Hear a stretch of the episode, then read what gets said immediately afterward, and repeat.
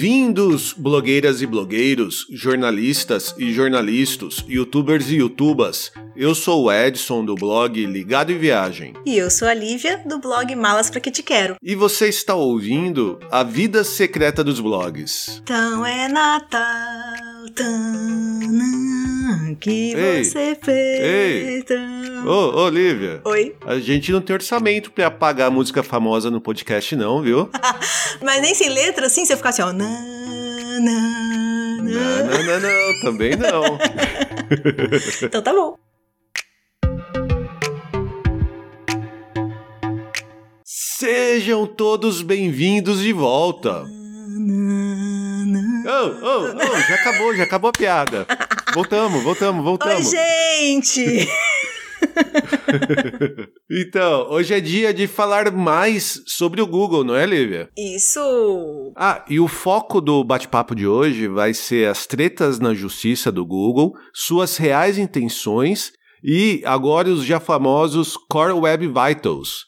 Mas antes, Lívia, acho que a gente tem alguns recados, não é? Isso mesmo. Primeiro, vou deixar um beijo aqui para a Rebeca, a Natália e a Paula, que elogiaram o formato do nosso episódio de notícias. Obrigada, meninas. Ah, que legal. E para quem ainda não ouviu, esta é uma novidade que lançamos recentemente.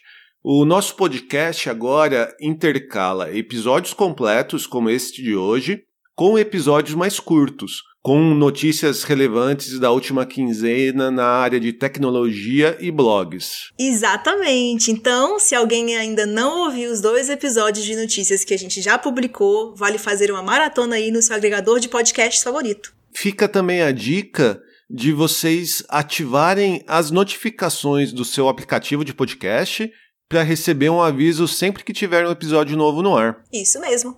Ah, e sabe quem também elogiou a nova periodicidade do podcast? Hum. A Daisy, do blog São Paulo Sem Mesmice. Ela marcou a gente lá no Twitter numa mensagem que dizia o seguinte: Me tornei quem eu nunca imaginei, a viciada em podcast. A primeira maratona finalizada foi do A Vida Secreta dos Blogs. Ainda bem que agora é semanal, que eu já quero mais. Lívia, o Edson não ri das suas piadas, mas eu choro de rir de todas. "É, Eu não sei se eu agradeço a mensagem, que no geral é bastante positiva, ou se eu vou reclamar dessa injustiça que eu não rio das suas piadas, Lívia. Ah, é? Mas você ri? Claro! Ah, será? Eu posso contar uma piada agora pra ver se você ri? Ah, Vai, vai, vai, vai, manda. Então, então, vou contar, peraí. Ah, por que especialistas em SEO preferem ir à feira do que ao supermercado? Por quê? Porque na feira tem muito mais conteúdo orgânico. Ha, ha, ha, ha.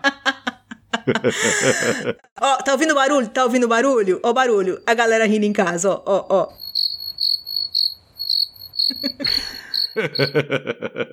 tá bom, tá bom, mas voltando às mensagens e ainda falando do Twitter, nós recebemos também um depoimento bem legal da Luísa Eulália em resposta a um tweet nosso. Vamos ouvir. Conheci o podcast de vocês por este tweet já estou amando. Estava a um passo de criar um blog e os ensinamentos de vocês me deram um gás para começar. Viu que legal é essa, Olivia? Muito legal, eu adoro esse tipo de mensagem, sabia? E eu vou até aproveitar para deixar também um beijo para Adriana, do blog Diário de Viagem, que disse ter visto a divulgação do nosso último episódio em boa hora, porque ela tá prestes também a reativar o blog dela. Boa sorte! É, boa sorte, muito bom, muito legal. A gente também teve uma última mensagem que foi da Lilian, do blog Uma Senhora Viagem. São maravilhosos os episódios. Ouço dirigindo e depois, quando posso, anoto as dicas. Que legal, muito obrigado pela audiência e apoio moral, Lilian. Sabe que ela falou que tá dirigindo e anota quando pode, né? As dicas, eu já visualizei ela dando seta, entrando no recuo só pra anotar minha piada do dia. Não deve ser isso que ela tá anotando, não, né? Eu espero muito que não. Essa não pode ser o, o ponto alto do nosso podcast, por favor, né? É, isso eu admito. Ah, e aqui, ó, só para garantir, vale um recado de nossos advogados. Este podcast não aprova o uso do celular ou caderno para fazer anotações durante a direção. tá bom, tá bom. Então, finalizadas as piadas e os recados, voltamos ao assunto da semana. E vamos entrar logo nele, porque no fim do episódio ainda temos um tempinho separado para o nosso querido quadro Verdade ou Mito SEO. Legal, hoje nós vamos falar sobre o que está por trás de cada passo do Google. Pois é, como a gente comentou no nosso episódio de notícias da semana passada, o Google está sofrendo diversos processos judiciais por conta de monopólio e prática antiéticas.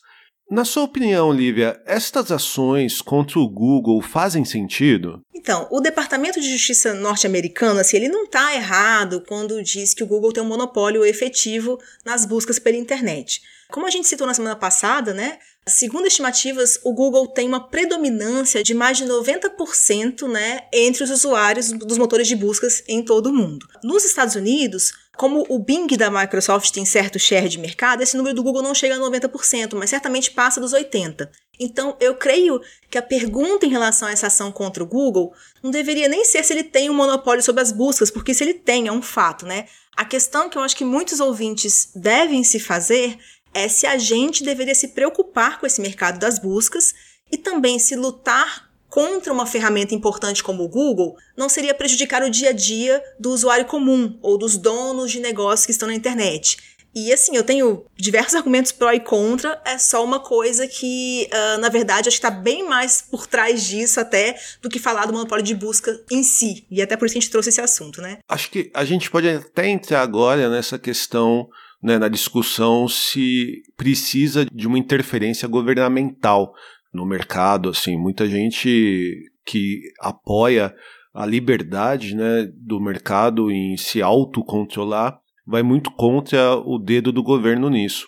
Mas é interessante porque assim, algo semelhante já aconteceu lá nos Estados Unidos no passado com as empresas de combustível, né, em especial a Standard Oil do, do Rockefeller, né, que é um bilionário aí bem famoso, em que teve como consequência a divisão dessa empresa em diversas outras, né, como a Exxon, a Shell. E mesmo falando em tecnologia, é bem famoso também a, na época quando a Microsoft ela tinha uma parcela muito maior do mercado de browsers. Uhum. Praticamente 100% do mercado, né? Porque o Internet Explorer ele vinha no Windows e houve uma ação governamental para reduzir essa ação da empresa e abriu espaços aí para outros produtos como o Opera, o Firefox e o próprio Chrome do Google que está em disputa. Não, é isso mesmo, e eu acho que justamente vai ser esse um dos argumentos, né? Se você já teve ação contra, por exemplo, a Microsoft e o Chrome ganhou espaço, por que, que agora a gente não vai ter uma ação contra a própria Google, né? Ou a Alphabet, se quiserem, que é a empresa mãe do Google. Então, assim, eu não sou especialista na área legal para afirmar que o governo deve ou pode fazer, né? O que ele pode fazer, mas o que eu posso sim opinar é que dificilmente, sem a intervenção de um governo, o Google perderia o seu market share tão cedo. Isso tem a ver um pouco, sim, com a competência do Google, né, em estar à frente de seus concorrentes e manter essa frente, mas também tem a ver com a estrutura do mercado em si. Né? Existe uma coisa que, na nossa economia hoje em dia, desempenha um papel muito importante, que a gente chama de efeito de rede e eu acho que não é nenhum conceito difícil de entender, né? Basta a gente pegar um exemplo muito próximo da gente, como o Facebook, por exemplo. Quando o Facebook foi criado, ele não tinha nenhum valor de mercado. Ele, na verdade, como toda iniciativa, em seu início, ele demorou até atrair qualquer interesse comercial. Isso porque, quando um sistema desse tipo, ou mesmo um produto, tem apenas um usuário, ele não tem valor nenhum, né, praticamente. Quando ele tem dois, três usuários, né, alguns usuários, ainda não pode ser considerado um caso de sucesso, uma tendência que vai pegar. Mas à medida que esse produto vai arrebanhando novos usuários, ele passa a ter mais valor. E aí está o efeito de rede, que seria o produto se torna mais valioso a cada usuário conquistado. Então, no caso do Google, existe também um mecanismo agindo para potencializar esse efeito. Cada vez que o usuário utiliza o Google e rola a página de resultados até um certo ponto e clica no link, o Google está analisando e avaliando qual foi o resultado que a pessoa achou mais útil. Então a gente está cansado de saber disso, né? Que isso acontece, afinal a experiência ali do usuário já é há algum tempo um sinal importante no algoritmo do buscador, coisa que a gente já falou algumas vezes aqui no podcast, seja no episódio que a gente falou sobre o algoritmo, seja sobre o BERT, mas o que eu acho que nem sempre está claro para todo mundo é que essa análise de comportamento dos usuários não ajuda o Google apenas a ranquear melhor os resultados, né? Isso também o ajuda a lucrar mais. Seja porque ele agrada melhor os usuários no futuro, seja porque ele entende perfeitamente as necessidades desses usuários e também vai lucrar com anúncios que pode oferecer para cada pessoa. E daí é uma bola de neve. Quanto mais usuários para analisar, mais informação o Google tem e ele fica melhor em refinar os resultados de pesquisa e em atingir esse público. E isso dificulta muito o surgimento de um novo competidor. Né? O tanto de informação que o Google passa a deter torna quase impossível para um competidor se lançar no mercado de forma bem sucedida. Afinal, não importa o quanto esse novo player corra atrás de colher esse tipo de informação, ele provavelmente ficará para sempre para trás né, em relação aos anos de vantagem que o Google tem.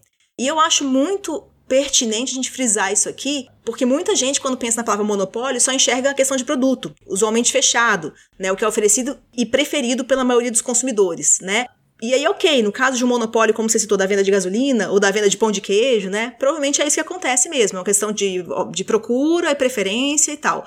Mas no caso de um monopólio, cujos produtos de maior valor em jogo são os dados dos usuários, a coisa fica um pouco mais complexa, né? Afinal, esse tempo de mercado do Google dá para ele uma vantagem difícil de qualquer outro se equiparar, porque o que a companhia construiu nesse período não foi apenas os produtos de hardware ou software, mas também os dados que eles mantêm em segredo e que fatalmente exigiriam de qualquer player anos e anos de coleta. Eu acho interessante também que você comentou num ponto em que esse monopólio do Google em dados gerados por pesquisa ou pelo uso da internet ele acaba dificultando também o surgimento de concorrentes, de outros produtos semelhantes. Não é só pelo monopólio em si, é porque para esse novo produto e para esse novo concorrente aparecer para a gente, ele vai ter que vir por um mecanismo do Google, por um produto do Google, seja pelo Android no celular, seja pelo pela ferramenta de busca uhum. no browser.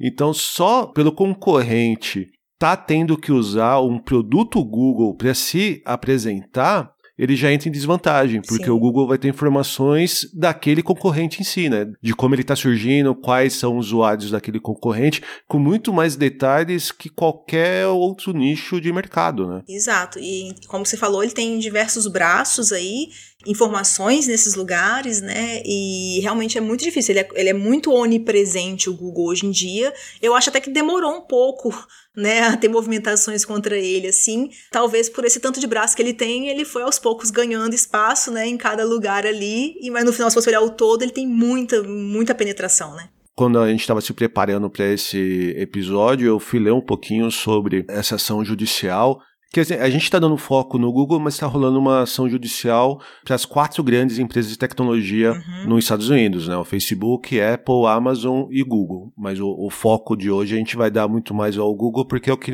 mais impacta no nosso dia a dia de blogueiro. Sim. Mas durante essa ação judicial, um ponto que foi levantado pelos senadores foi a concorrência do Yelp que era essa rede social, esse mecanismo onde você marcava os pontos visitados uhum. com o Google e suas funcionalidades do Google Maps. Uhum. Então, pelo próprio Yelp ser obrigado, como eu comentei, a usar os produtos e se mostrar para os clientes e usuários via Google, essa disputa fez com que o Yelp praticamente sumisse do, sumisse do mercado, né? Uhum. É, o Google engole algumas coisas, né? Dessa forma. Já saindo dessa parte e indo pro finalzinho do que você tinha comentado, que é em relação à parte de que o negócio do Google não é só essa pesquisa em si, ou mesmo a obtenção dos dados, mas é utilizar tudo isso para sua venda de anúncio, né? Eu lembro de uma entrevista de um funcionário ou ex-funcionário do Google, que eu não, não sei se eu ouvi num podcast ou se eu li numa revista, mas em que ele dizia que depois da criação do Google Ads e o seu início e o seu massivo uso por sites e blogs, a empresa praticamente saiu do ramo de tecnologia em si e passou praticamente uma impressora de dinheiro, por ser praticamente a única opção do mercado para isso, né? Sim, e, e se você pensar também, se a fonte de renda do Google hoje é majoritariamente de publicidade, publicidade, ele é uma empresa de publicidade praticamente, ele oferece, oferece espaço, né, publicitário. Sim. O Google, ele não ganha dinheiro nenhum mesmo com esse ato de pesquisar do usuário, que é o que a gente mais fala aqui, mas a gente tem que lembrar que isso não é o core business do Google mais, né? Ele ganha dinheiro vendendo a atenção desse usuário para os anunciantes. E aí, falando especificamente do mercado de anúncios online, o Google também tem uma boa frente em relação aos seus competidores. Se a gente for falar de publicidade em sites ou nos resultados de pesquisa, o Google domina completamente esse mercado. Mas falando do mercado de publicidade online como um todo, que inclui as redes sociais e os outros grandes sites que não são de buscas, os números parecem um pouco menos absurdos. E é aí, inclusive, que surge o argumento de defesa mais costumeiro do Google. Né? Apesar do buscador dominar o mercado de buscas, quando a gente fala do mercado de anúncios online, ele detém cerca de 30% do total. Então seria tipo apenas 30% do total, né? Então isso, aos olhos de um defensor do Google, não poderia ser considerado um monopólio. Mas ainda assim, ele é a companhia que mais fatura com anúncios. Atrás dele vem o Facebook, que lucra com isso em seus diversos aplicativos. E é comum, inclusive, a gente ver alguns especialistas chamando essa dobradinha do Google e Facebook é, de duopólio dos anúncios, tá?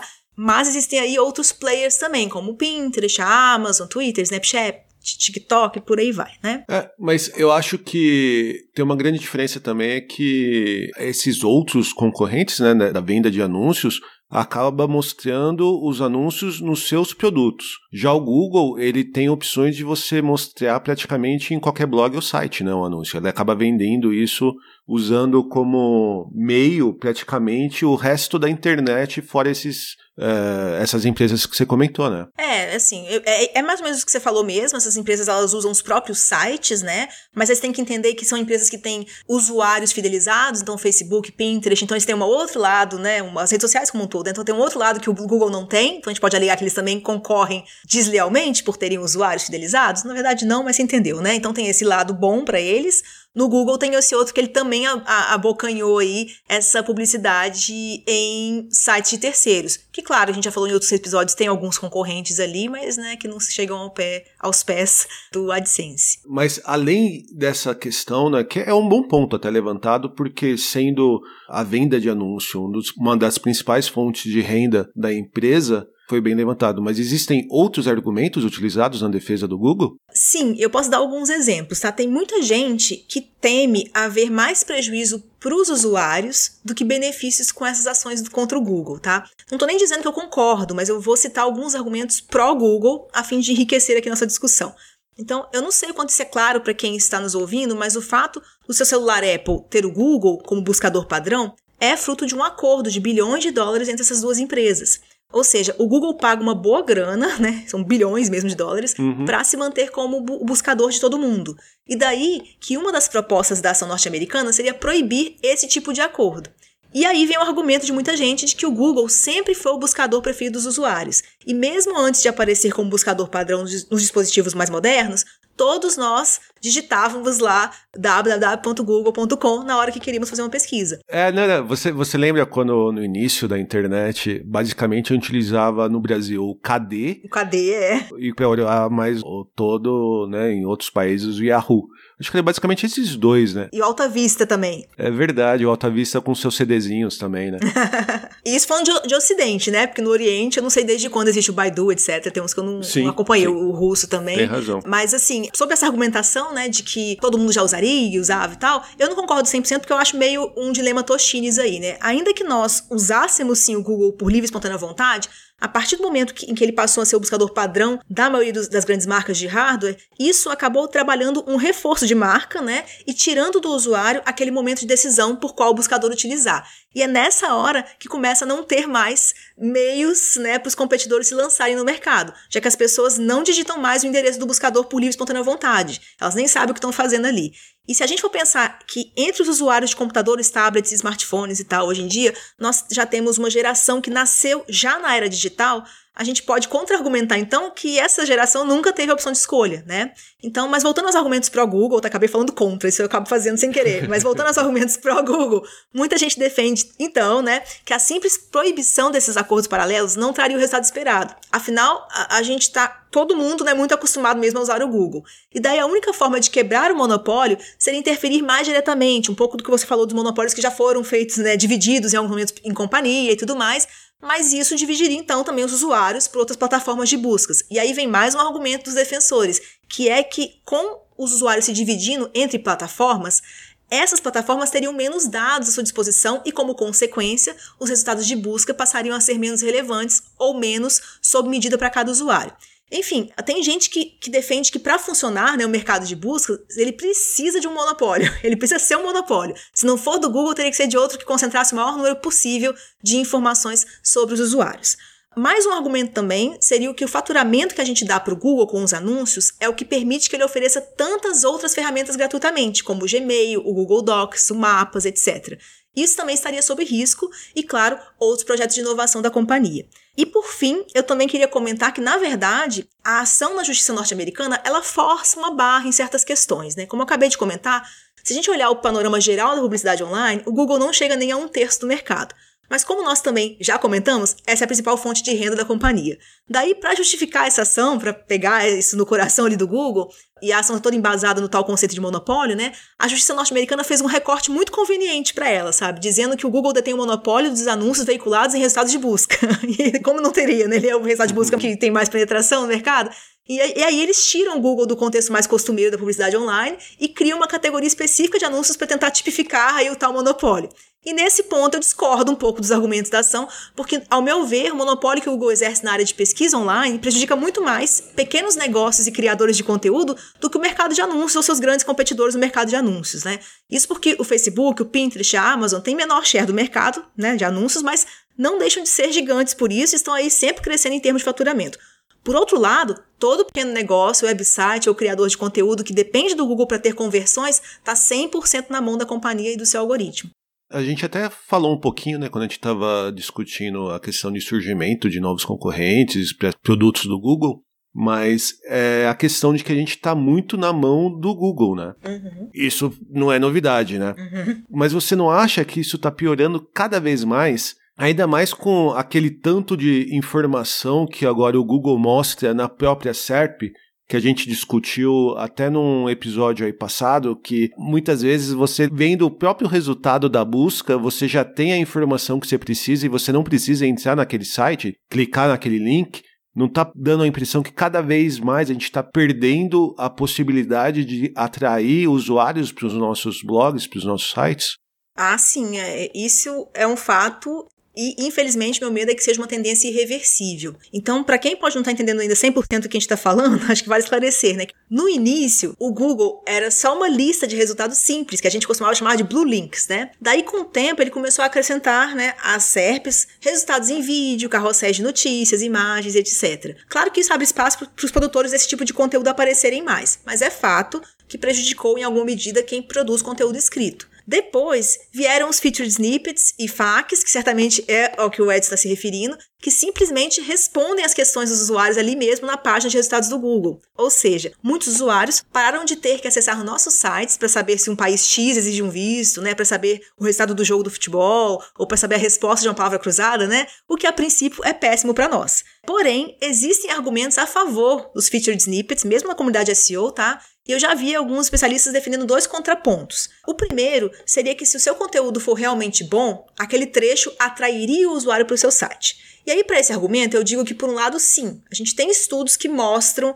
uma taxa de cliques aumentada quando há um destaque na página. E os featured snippets são de fato destacados. Mas eu acho importante reforçar que isso pode estar acontecendo nos featured snippets em que a resposta completa é mais complexa e não cabe ali naquele espaço. Uhum. Mas no caso de uma pesquisa assim de um, pontos turísticos, por exemplo, né, que hoje em dia o Google exibe lá no topo com todas as atrações de uma cidade, né? Sim. Ou no caso, como eu falei, de um resultado de futebol, né? Essa informação está clara na SERP, o usuário não vai clicar em nenhum dos nossos blogs para ver isso. O segundo argumento a favor dos featured snippets seria que 90% da informação disponível na internet não são descobertas nossas, né? Mas sim informações repetidas. Porém, aí eu truco também, para variar, e eu digo assim, que essa pessoa que defende isso, ela desconhece completamente o trabalho que dá a produzir conteúdo bom e correto, algo super demorado e que exige uma série de capacidades do autor, né? E também essa pessoa está fingindo desconhecer também o benefício claro que é ter um usuário navegando pelo seu site. Mesmo que, que ele estivesse em busca só daquela porção de informação, dentro do seu site ele está submetido a diversos outros estímulos que o levariam a outras páginas e até uma conversão financeira para você. E o Google está abertamente tirando dos criadores e donos de site essa oportunidade. Então, na área de SEO, a gente hoje comenta muito que antes a gente competia com concorrentes, agora a gente compete também com o próprio Google. E pergunta lá para a equipe né, do, do, do Yelp ou até para o Windows Phone né, se é legal ter o Google como concorrente. Né? Não é. Existe ainda uma outra linha de pensamento que acho válida de existir, né, de que o Google deixou de ser um mecanismo de buscas, ele seria agora um mecanismo de respostas ou de assistência. E isso tem a ver com o fato do Google estar versatilizando as suas, as suas SERPs né, e resultados, mas também por ele estar usando seus algoritmos para entender cada vez melhor os usuários e poder sugerir conteúdo, diria até empurrar conteúdo, tá? O tal do Google Discover, né, nada mais é do que isso, uma ferramenta de sugestões de conteúdo que o usuário costuma gostar. Você sabe o que é o Google Discover? Já viu aí? Usa no celular, Edson? Eu, na verdade, eu não vi o uso como usuário. Eu só vi no... No Search Console. É, no Search Console, ah. que aparece o resultado se você apareceu no, no Google Discover ou não. Isso. Não, maravilha. É, é só para explicar mesmo às pessoas, o Discover, ele é aquele feed de notícias que o Google exibe na sua tela inicial quando você acessa pelo celular. E para quem tem um app do Google instalado no celular, né, ele não só exibe notícias relevantes e personalizadas, como ele também manda notificações diárias com notícias que devem ser do seu interesse. É quando você pega o Android, por exemplo, se move para direita e aparece uma nova aba com links e notícias. É Isso. É esse que é o Google Discover? Isso. Ah, tá. Então tá bom. Então já usei. No, no Android tem. É, no Android tem. Eu não uso Android, tá, gente? Mas eu sei que ele sempre tá. teve, que é de lá que começou a vir essas, essas informações ali pro Search Console, aqui ali pingado, né? Mas isso está muito grande porque o aplicativo do Google está crescendo também. Em market share, mais uma coisa. Uhum. e também na página inicial deles, eles, eles fizeram o rollout. Agora até na página inicial, se você digita realmente Google, ou clica em algum lugar que vai para o Google, ele abre também um feed. Então, existe quem parta desse pressuposto real, né, das iniciativas de oferta ativa de notícias, para dizer que o, que o Google está sim testando novas formas de ser mais relevante e aumentar sua conversão, e que talvez assim ele entregue mais informações aos usuários e todos os sites que estão ali indexados potencialmente se beneficiariam desse movimento. Mas, sinceramente, para mim, parece um movimento que vai beneficiar muito o próprio Google e sei lá, pode ser que tenha um dia, talvez, quem sabe, uma consequenciazinha positiva para quem está no seu index, né? Então, assim, só faltava essa, né? A gente defender a estratégia de crescimento de uma big tech desse tamanho, dispostos a sofrermos sozinhos as consequências negativas sem nunca sermos nem consultados a respeito dessas estratégias. Aí eu acho que é amor demais ao capitalismo para mim, né? Meio síndrome de Estocolmo, não sei. Mas você sabe que você tem que tomar cuidado com essas críticas, né? Ah. Porque se você criticar um bilionário no meio da noite três vezes, aparece um liberal defendendo. Então, então, vamos lá, gente. É, pre prepara a caixa de mensagens. ah, gente, qualquer coisa, endereço do Edson para correspondência, tá? Ah, mas então, é, é, bom, voltando ao assunto, eu acho que vale reafirmar que a real razão de tudo, né, pro Google é financeira, né? Vamos lembrar aqui que o grande negócio do Google não são as buscas, mas sim a venda de anúncios, como a gente já falou. Né? Então, se o usuário ficar mais tempo na SERP, ele pode ser submetido a mais anúncios. Além disso, vocês podem perceber que as SERPs que possuem anúncios pagos no topo não costumam ter esses featured snippets ou os carrosséis de notícia. Isso porque quando o anunciante adquire o espaço publicitário ali no Google, a empresa garante colocá-lo lá no topo. E tem interesse nisso, claro, já que também ganha por cliques, né? Mas quando a SERP não tem nenhum anunciante pago, o Google não ganha nada com ela. Então ele tem interesse de fazer desta uma SERP que converte menos, reforçando para todos os grandes players que, para ter bons resultados no Google, eles vão ter que pagar. E já é meio assim, na verdade. Não acho que é tão Sim. escondido isso, não, né? Se a Nike não compra o um anúncio no topo da página para busca da palavra-chave Nike, outra empresa concorrente compra e vai aparecer antes dela nas pesquisas. Então, dá até para os ouvintes aí fazerem esse teste em casa e pesquisar no Google Nike. Você vai ver que provavelmente você vai ver o anúncio da Nike no topo da página de resultados. Mas se você pesquisar, por exemplo, por Mizuno, costuma aparecer um anúncio da Dafit no topo. Aqui no Reino Unido aparece a propaganda de uma loja de tênis local, antes do site da própria Mizuno. Claro que isso varia de localidade para localidade, mas é um estímulo para fazer essa experiência caso nunca tenham reparado. Né, tem como você. É, o Google hoje meio que exige que as grandes marcas né, façam esse anúncio, senão elas vão ter concorrentes aparecendo no topo delas. É até interessante você ver não só o nome da marca, mas palavras-chave que são muito compradas uhum. por anunciantes. Exato. Tem essa mesma característica, né? Então, se você pegar uma palavra-chave, sei lá, por exemplo, sei lá, hospedagem na Disney, uhum. que provavelmente é uma palavra-chave que tem muita empresa grande que tem interesse em ficar em primeiro lugar, nos primeiros lugares. Então vai, vão ser empresas que vão comprar aquela palavra-chave para fazer os seus anúncios. Sim. Ou esse... fazer anúncios usando aquela palavra-chave, melhor dizendo, né? E o mesmo é, vale para esse, esse exemplo que eu citei. Você procurar Nike, dá esse resultado, você procurar Nike Shoes, Nike Running Shoes, ela tem que comprar várias SERPs ali, vários anúncios. Uh, se não é isso, senão uma, uma multimarcas vai aparecer antes dela e por aí vai. Então é interessante porque aí a gente, como blogueiros menores, né, ou, ou médios, não, não, importa exatamente a quantidade de views que você tem por mês, o seu tamanho, você não tem mais que disputar e concorrer pela primeira página, pelos 10 primeiros lugares. Hoje você tem que concorrer pelos três uhum. primeiros lugares para aparecer em oitavo, em sétimo lugar numa lista que já está toda vendida, né?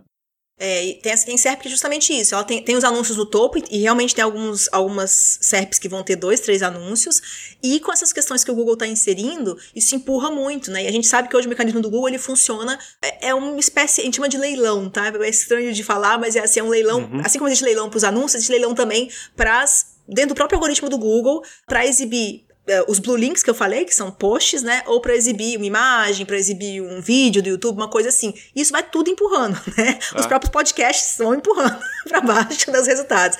E aí a gente realmente, enfim, é, é, não dá para a gente negar que é uma coisa que tem dificultado mais. É, imagina, você faz uma pesquisa, vem três anúncios vendidos, vem a lista de vídeo, vem a lista de fotos, cinco perguntas e só depois um link real para um blog ou para um site, né? É bem complicado mesmo. É. E um outro ponto, Lívia, é que também, assim, todas essas pessoas que a gente, né, esses usuários que a gente busca para que eles sejam nossos usuários, que eles cliquem nos nossos links, eles também são usuários do Google, né? Eu acho que até mais usuários do Google do que nosso, né?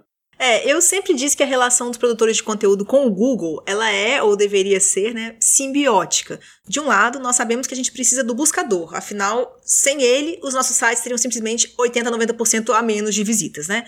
Por outro lado, ele precisa de ter resultados também para apresentar e o comportamento do usuário para analisar.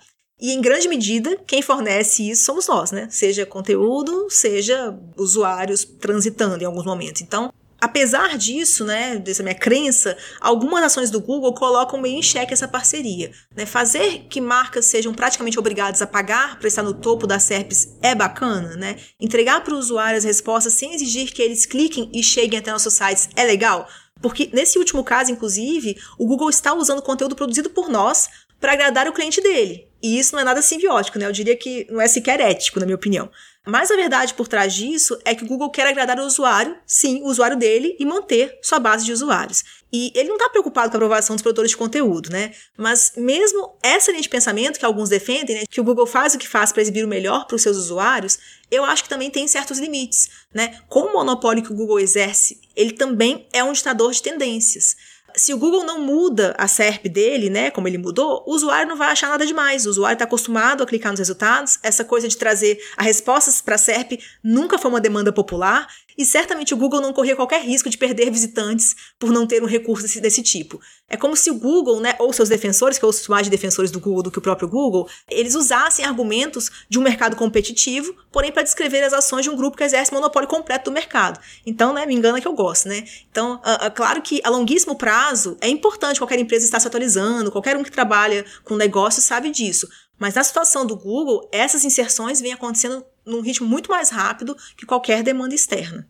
Tá, e é interessante que assim, a gente está falando muita coisa que está surgindo ou já está mesmo estabelecido que prejudica muito a nossa vida como blogueiro, né? a nossa vida como é, responsáveis profissionais ou donos de site. Uhum. E existe algum movimento da comunidade de criadores ou mesmo da comunidade de, de profissionais de SEO que você está mais inserida, Lívia, que visa combater essas ações prejudiciais do Google? Tem alguma coisa já em andamento ou alguma iniciativa tomando força? Olha, muito poucas ações, até porque tem essa diferença às vezes de pensamento da comunidade, dentro da comunidade mesmo, né? A gente discute sim algumas possíveis consequências para o Google caso ele continue tirando esse valor dos conteúdos. Um movimento que já existe e poderia hipoteticamente aumentar seriam os criadores passarem a apostar mais em outras plataformas e o Google ter cada vez mais conteúdos, digamos, de segunda mão, né? Ou seja, as pessoas criariam mais pensando em YouTube, Pinterest, LinkedIn, por aí vai, e o Google ficaria em segundo plano. Mas para mim, isso está longe de ser uma aposta realista. Né? Esse é, infelizmente, um jogo que a gente joga com as cartas do Google. Então, aconteça o que acontecer, ele estará sempre um passo à frente e a gente acaba precisando se adaptar. Então é difícil fazer um movimento em massa que cause algum impacto aí no gigante das buscas. Eu acho que até já andando um pouquinho mais para frente no, no nosso bate-papo e, e já entendemos que o Google quem manda aqui no jogo, que tal agora a gente já falar um pouco sobre a última cartada que eles deram, que são os já famosos Core Web Vitals? Então, é, é, é, ótimo de falar disso, porque finalmente posso falar uma elogiar ao Google em alguma coisa. Então, assim, digamos que essas ações que têm como foco realmente a melhoria da experiência do usuário dentro dos sites, e não necessariamente só no Google, já me dessem melhor, sabe? Então, a história do Core Web Vitals, na verdade, começa há quase uma década, porque já faz tempo realmente que o Google tenta incentivar os donos de site e programadores a melhorarem a performance dos seus sites. E às vezes, para aumentar esse incentivo, eles deixam alguma coisa no ar, sugerindo que isso pode virar um fator de ranqueamento, e a galera vai à loucura, né? Tudo bem que a declaração mais recente da empresa foi eh, menos misteriosa e bem mais afirmativa. Segundo ela, os sinais de performance estarão sim entre os fatores de ranqueamento a partir de maio de 2021.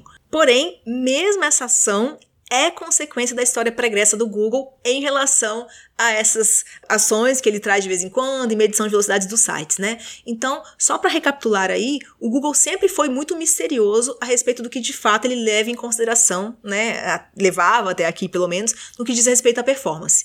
E ele, na verdade, é misterioso em quase tudo que tem a ver com ranqueamento, né? E a razão para isso é muito simples. É o receio de que os produtores de conteúdo e donos de site foquem ainda mais em técnicas que agradariam a plataforma, mas que não são focadas no usuário em si. Porém, no caso das métricas de performance, o Google disponibiliza uma ferramenta chamada PageSpeed Insights, que a gente já citou aqui algumas vezes aí no nosso podcast. Uhum. Essa ferramenta, apesar de super útil, gerou diversos tipos de distorções nas práticas de melhoria de performance.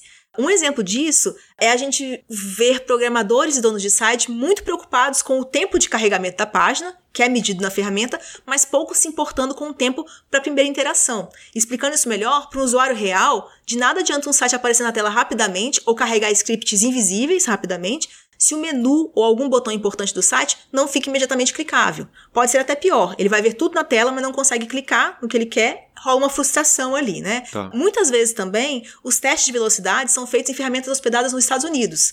O quão isso pode simular, de fato, a experiência real do seu usuário que acessa o site do Brasil. Outra coisa, de que adianta o site carregar rápido se dois segundos depois aparecem aqueles malditos pop-ups de me siga no Facebook, assine a newsletter, faça sua cotação e tudo mais. Enfim, aliás, gente, por favor, vamos aprender a usar pop-up aí, né? A princípio, nem sempre é necessário, mas se você quiser muito usar um pop-up, ao menos espera a pessoa navegar um pouco mais pelo site, né? Ninguém converte venda ou fideliza cliente antes que eles tenham a oportunidade de conhecer o site ou a sua marca, né? Vamos deixar o usuário ter um tempinho. Desculpa. o seu site está fazendo isso?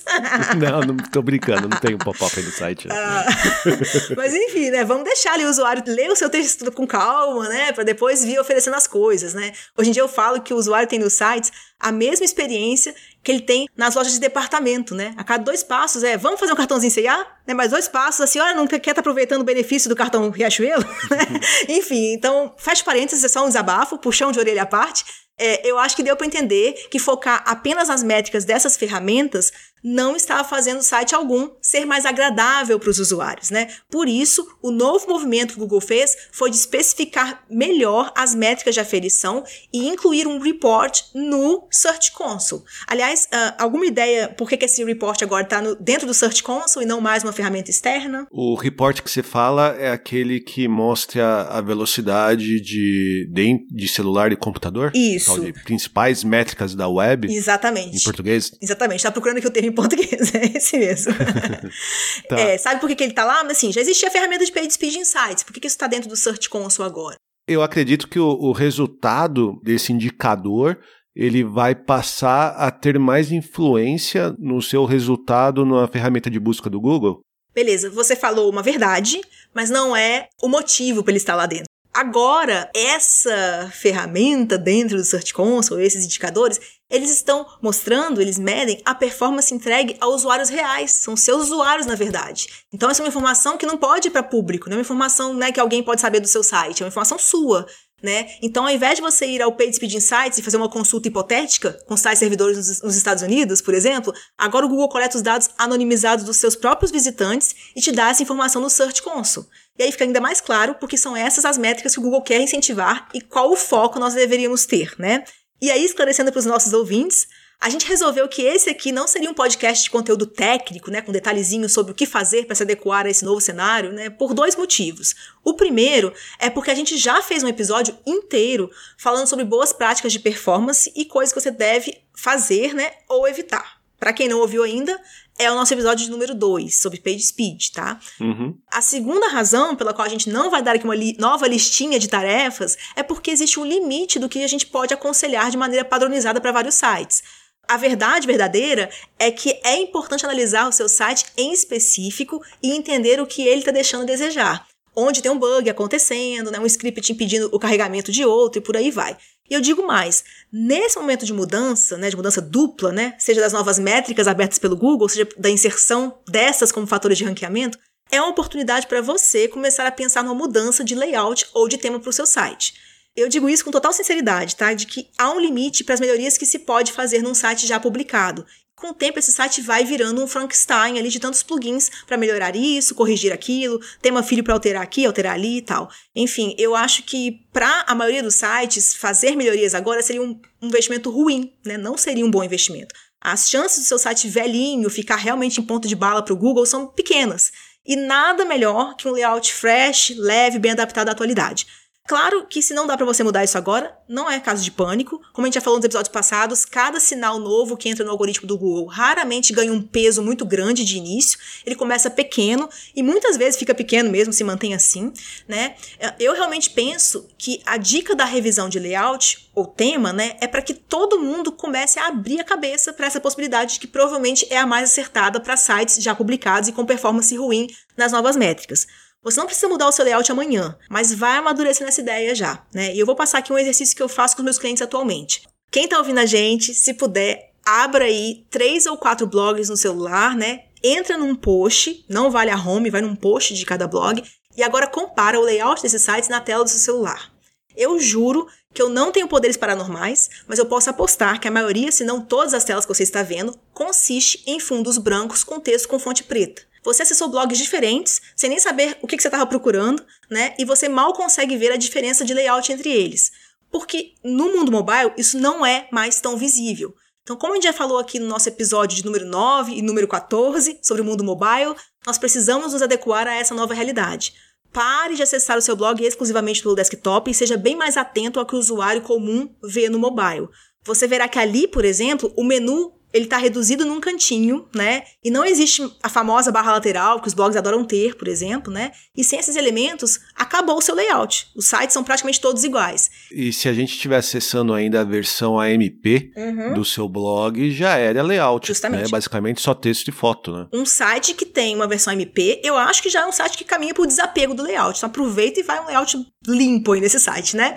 E se a gente lembrar que 80, 90% dos nossos usuários vêm do Google, fica bem fácil compreender que a home do site também não tem essa importância toda, né, que você imaginava. Uhum. Eu tô falando isso porque, né, muita gente às vezes escolhe layout porque a home, né, vai ficar bonita, tem um carrossel, tem não sei o quê. Mas não é a maioria dos acessos do seu site e além disso, é pensar de fato o que aparece no mobile mesmo na home. Eu não tô aqui defendendo ninguém, né, uh, a fazer site de qualquer jeito, ter site feio, tá? Mas com certeza não precisa de carrossel, animação, mapa interativo ou muitos widgets na barra lateral. Por exemplo, sabe aquele feed do Instagram inserido por um plugin na sua barra lateral? Visita aí seu site e vê onde ele aparece. E depois você me diz se você acha que isso te converte a alguma coisa ou apenas pesa o seu site. É o exercício de hoje. Ou mesmo acesse um outro site, nem fora do seu nicho, mas de um nicho que você goste. Por exemplo, se você é de fala de receita, acesse um site de filmes e vê se esse plugin, seja de Pinterest, seja do Instagram ou de qualquer rede social, se você vai ter vontade de visitar aquela rede social, de ser inscrito ou, ou assinar essa rede social do dono do blog que você acessou. É. É bem provável que não, né? E eu acho que o principal é você é navegar mais, um, mais no mobile. E eu acho que o, o exercício que você propôs é super legal também, porque é isso. Começa a perceber as, as suas ações sem dar a bobeira de também achar que você é o seu usuário, não, você não pode levar a ferro e fogo, né? Você pensa um pouco mais como você acessa esse mobile, mas também repara dessas coisas que ficam para trás. Então, no mobile, a maioria das coisas que você coloca como enfeite, como firula ou barra lateral no seu site, elas são empurradas para baixo e ele fica eterno naquela tela e o usuário não rola a tela inteira, né? Então, tem um monte de coisa carregando e pesando que o usuário não chega nela em momento algum. Muito bom. E eu acho que agora a gente pode ir para o nosso quadro Verdade ou Mito SEO, não é, Lívia? Isso, vamos! Muito bem, é hora de saber qual a questão de SEO de hoje, Lívia. então, a questão de hoje é a seguinte, uma afirmação novamente. Será que ela está certa ou será que ela está errada, né? Vamos lá. A afirmação é: não vale a pena produzir conteúdo sazonal porque ele vai ter menos tempo no ar e não converterá o mesmo volume de visitas que o meu conteúdo evergreen. Tempo!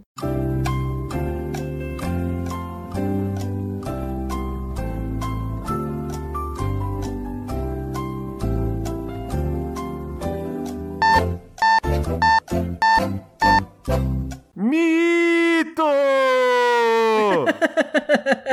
essa foi muito fácil, né?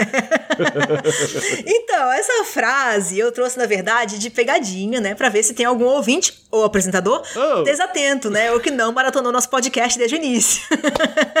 essa afirmação é um mito. Nós temos diversos exemplos de conteúdos sazonais que convertem mais que outros ditos evergreen por diversos motivos, como o timing, a concorrência, a adequação à audiência, entre outros, né? Nós falamos de todas as questões no nosso episódio número 12 sobre conteúdo sazonal. Se você, ouvinte blogueiro, não publicou ainda seus textos com temática natalina, vai precisar ouvir nosso episódio 12 para entender por que você deveria ter publicado já alguns meses atrás. Mas não desanime, ainda tem bastante tempo para textos sobre o carnaval e a Páscoa. Ouça nosso episódio 12 e mãos à obra.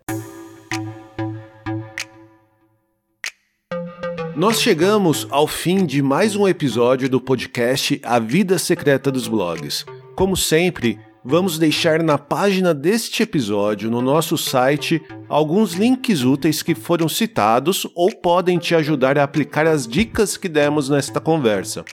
Então, acessem avidasecretadosblogs.com.br para encontrar todas essas e mais informações. E para participar do nosso papo com dúvidas e sugestões de outros assuntos, basta mandar mensagem para a gente através do Twitter, Instagram, Facebook ou nosso e-mail pergunte arroba avidasecretadosblogs.com.br. E compartilhe este episódio com seus amigos blogueiros e outras pessoas que você sabe que gostarão do papo que a gente bateu hoje. E nós estamos entrando de férias para esse período de fim de ano. Mas voltamos na segunda semana de janeiro com mais conteúdo para vocês. Olivia, antes da gente começar a conversar, você prometeu uma piadinha de Natal, não foi? é mesmo, eu prometi. Vamos lá de piadinha? Tem que rir, hein? é no mesmo nível de sempre, mas já prepara para rir aí. Então vamos lá. Você sabe por que o especialista em SEO parou de dar meias de presente de Natal? Por quê? Por causa da alta taxa de rejeição. Mas Lívia, até, até relacionado com o episódio de, do tema, né, do tema do episódio de hoje, uhum. você sabe o que os usuários de blog já estão fartos de ganhar na época de compras de Natal? Usuários de blog? Um pop-up deve ser, é possível. Cookies. Ah, Eles estão não. fartos. Estão fartos, faz muito mais sentido. Mas olha, só detalhe, Edson, os cookies, como é que vem? Como é que vem a notificação? Num pop-up. vai, vai, vamos. Coitado dos nossos ouvintes. Então é isso, pessoal. Um Feliz Natal, um abraço e até ano que vem. Adeus, ano velho. Ai, Lívia. Tchau, gente. Tchau.